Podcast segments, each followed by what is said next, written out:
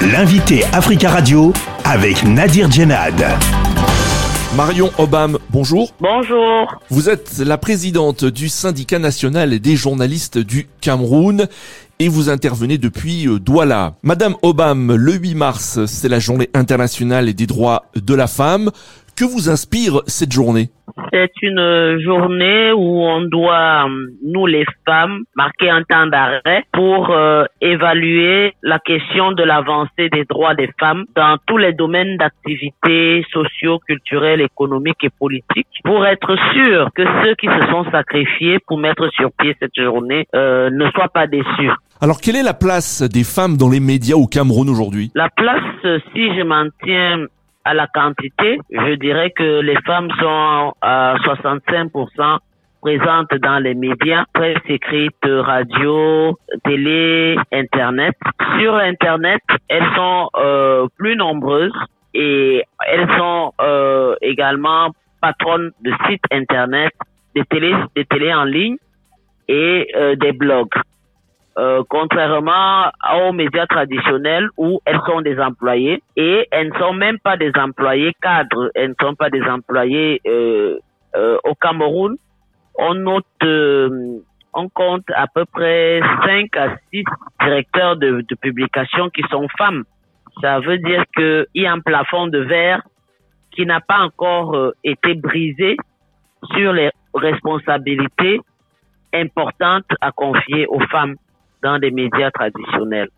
C'est un sérieux problème. Il y a également, en dehors de la presse privée, euh, de la presse publique où tout est organisé et normalisé, dans la presse privée, il y a également un traitement salarial qui n'est pas le même que l'on soit une femme ou un homme.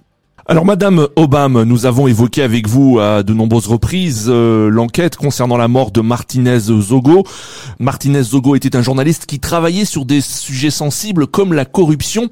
Est-ce que le travail d'investigation sur des sujets sensibles est encore plus difficile pour les femmes journalistes? Oui, il est plus difficile pour les femmes journalistes parce que lorsque vous vous y, vous, vous y mettez, on voit d'abord votre sexe, on ne voit pas votre compétence. Et ensuite, euh, sur les journalistes, le journalisme d'investigation, les patrons de presse font plus confiance aux hommes.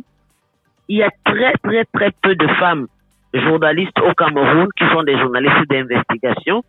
Dès qu'elles commencent à développer euh, cette capacité-là, cette envie-là, elles sont tout de suite recrutées par des médias euh, internationaux pour être des correspondants. Donc, ce qui fait que c'est très difficile de trouver des journalistes d'investigation femmes au Cameroun parce qu'il y a d'abord des préjugés, il y a le poids des coutumes et ensuite il y a le fait que les patrons de presse ne leur font pas confiance.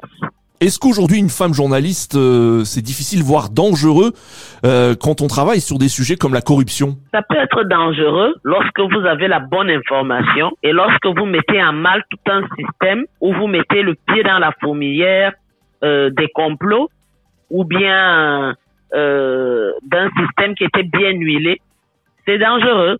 Mais euh, il y a des cas où il y a des enquêtes qui ont été menées et qui ont abouti, qui ont été dévoilées, mais ça s'est fait avec méthode et surtout ça s'est fait en accompagnement des autres journalistes est-ce que les conditions de travail difficiles des, des femmes euh, journalistes au Cameroun fait qu'il y a de plus en plus de femmes, euh, de professionnels qui quittent le pays Oui, oui, il y a beaucoup de femmes journalistes qui sont parties au Canada, euh, aux États-Unis, en France, euh, mais beaucoup plus au Canada, qui, qui, qui semble plus ouvert, plus accueillant, euh, et qui sont partis en exil justement parce que il y a eu beaucoup de violences en ligne et beaucoup de violences physiques faites à, à, à l'encontre de ces femmes-là.